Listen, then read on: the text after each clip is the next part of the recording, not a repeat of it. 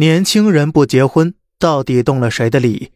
民政局数据显示，二零一四年结婚登记人数一千三百四十七万对，而去年的二零二二年结婚登记人数却不足六百八十万对，直接腰斩。而如果按照这个趋势走下去，后果不堪设想。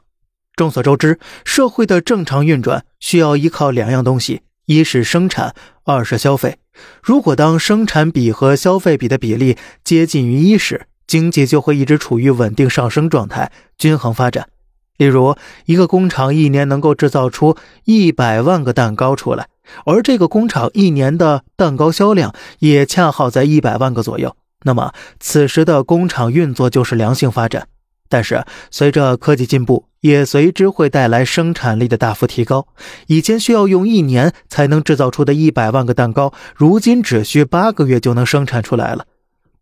虽然科技进步和生产力的提高怎么看都是好的，但是如果市场消费力一旦不足，则会带来两个明显的弊端：第一，生产出的蛋糕产量过剩了，没人吃，烂在工厂里了；二就是会导致蛋糕工厂的大批工人下岗。如果生产过剩，消费下降，那么钱的流动性就会变缓，导致经济出问题。那么该如何解决这个问题呢？一种啊是阻止生产，降低生产效率。比如服装厂能用机器大批量生产衣服，如果我们把它都改成纯人工裁缝衣服，那么衣服的产出量就会大大降低，这样就可以避免衣服的生产过剩了。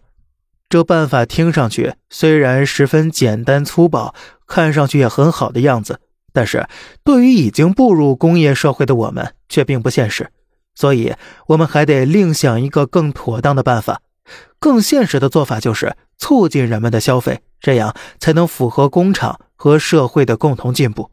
而社会的基础就是人口。在古代农业社会，因为生产技术落后，一直以来缺乏物资，所以人口对于社会的最大用途就是生产。但是自从进入工业文明社会之后，随着社会生产力大幅提升，人们不仅衣食无忧，而且产出商品的数量也大大超出人们的需求。所以这时候，人口的最大用途就由生产变成消费了。